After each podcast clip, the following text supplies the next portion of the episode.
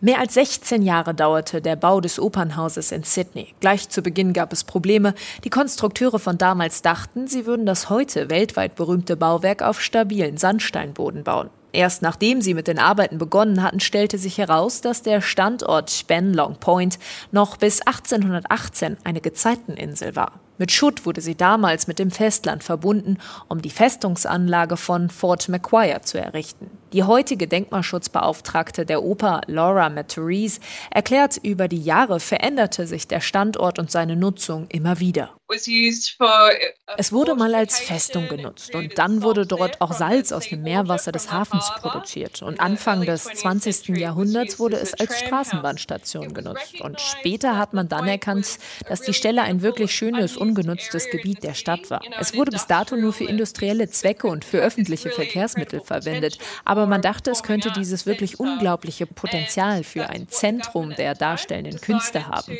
Und so beschloss die damalige Regierung eben genau das zu bauen, eine Konzerthalle, ein Opernhaus an diesem Punkt, mit dem Ziel, den Ort der Öffentlichkeit zurückzugeben. In den 1950er Jahren hatten sie ein echtes Gespür dafür, Flächen, die bis dahin industriell genutzt wurden, den Bürgern in der Stadt für Erholung und Kultur zurückzugeben.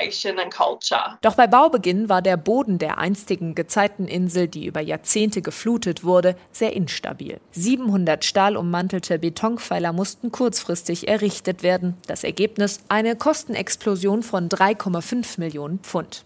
Das führte zu langwierigen Auseinandersetzungen zwischen dem dänischen Architekten und der damaligen Regierung. Der Ärger von damals scheint mittlerweile vergessen. Seit 2007 ist das Opernhaus in Sydney UNESCO-Weltkulturerbe. Für viele Urlauber ist das Postkartenmotiv eine der Sehenswürdigkeiten Sydneys und Reiseblogger aus aller Welt hören auf YouTube gar nicht mehr auf zu schwärmen, wie etwa hier. Das weltberühmte Opernhaus. Es ist so ikonisch und ziemlich futuristisch für die Zeit damals. Ich würde sagen, es ist eines der berühmtesten Gebäude der Welt. Alles in allem war das eines der beachtlichsten beachtlichsten Bauwerke, die ich je gesehen habe. Jeder, der in Sydney ist, sollte das unbedingt mal live erlebt haben. Es ist schon etwas ganz Besonderes, wie ich finde. Doch nicht nur die Gäste sind beeindruckt. Auch die Australier und Australierinnen lieben ihre Oper. Denkmalschutzbeauftragte Laura Maturice meint den Grund für die starke Verbundenheit zu kennen.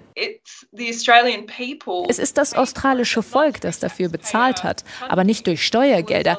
Es wurde eine Lotterie entwickelt, die Sydney Opera House Lotterie, bei der man ein Ticket für 5 Pfund kaufen konnte konnte, was damals eine ganz schöne Summe war.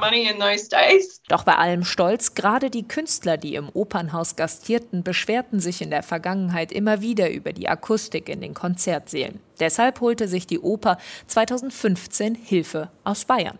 Die Münchner Akustikingenieure Gunther Engel und Jürgen Reinhold leiteten den Umbau. Ich glaube, da gibt es einen ganz markanten Punkt, und das ist der Orchestergraben, der, sagen wir mal, Bayreuth nachempfunden ist, aber viel, viel problematischer ist. Es gab keinen Platz für einen offenen Graben und die haben also alles unter die Bühne geschoben. Und das ist, glaube ich, der Ausgangspunkt der Hauptproblematik, neben einem Saal, der also auch nicht richtig gut performt. Im Wesentlichen haben wir uns um die Schallführung gekümmert und das ist was, was dann den Klang eben ganz deutlich beeinflusst und ändert, ohne dass ich sehr viel in der Optik tun musste. Der Konzertmeister des Sydney Symphonieorchesters Harry Bennett war nach den Arbeiten im Interview mit ABC News im vergangenen Jahr voll des Lobes. Wir haben unglaubliche Möglichkeiten eröffnet bekommen. Wir konnten hier vorher nicht so sanft spielen. Da war einfach immer eine Entfernung. Alles wurde irgendwie nach hinten in den Raum gedrängt. Und jetzt können wir die Leute förmlich hineinziehen. Wir können so leise und so sanft spielen. Und gleichzeitig ist da so eine Magie und Kraft im Klang. Und der Sydney Morning Herald schrieb nach dem ersten Konzert nach den Umbauten, die akustische und virtuelle Magie der deutschen Firma Müller hat alles verändert.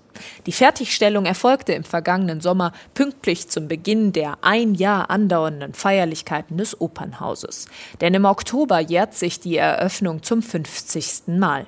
Auch wenn die einstige Gezeiteninsel mittlerweile nicht mehr unter Wasser steht, blicken die Verantwortlichen in Sydney dennoch mit Sorge in die Zukunft. Denn wissenschaftliche Berechnungen zeigen, dass infolge des Klimawandels der steigende Meeresspiegel auch für das berühmte Opernhaus in Sydney zur Gefahr werden kann. Und so heißt es, Entsprechende Schutzmaßnahmen zu entwickeln sei eine der größten Herausforderungen für die kommenden 50 Jahre des Opernhauses in Sydney.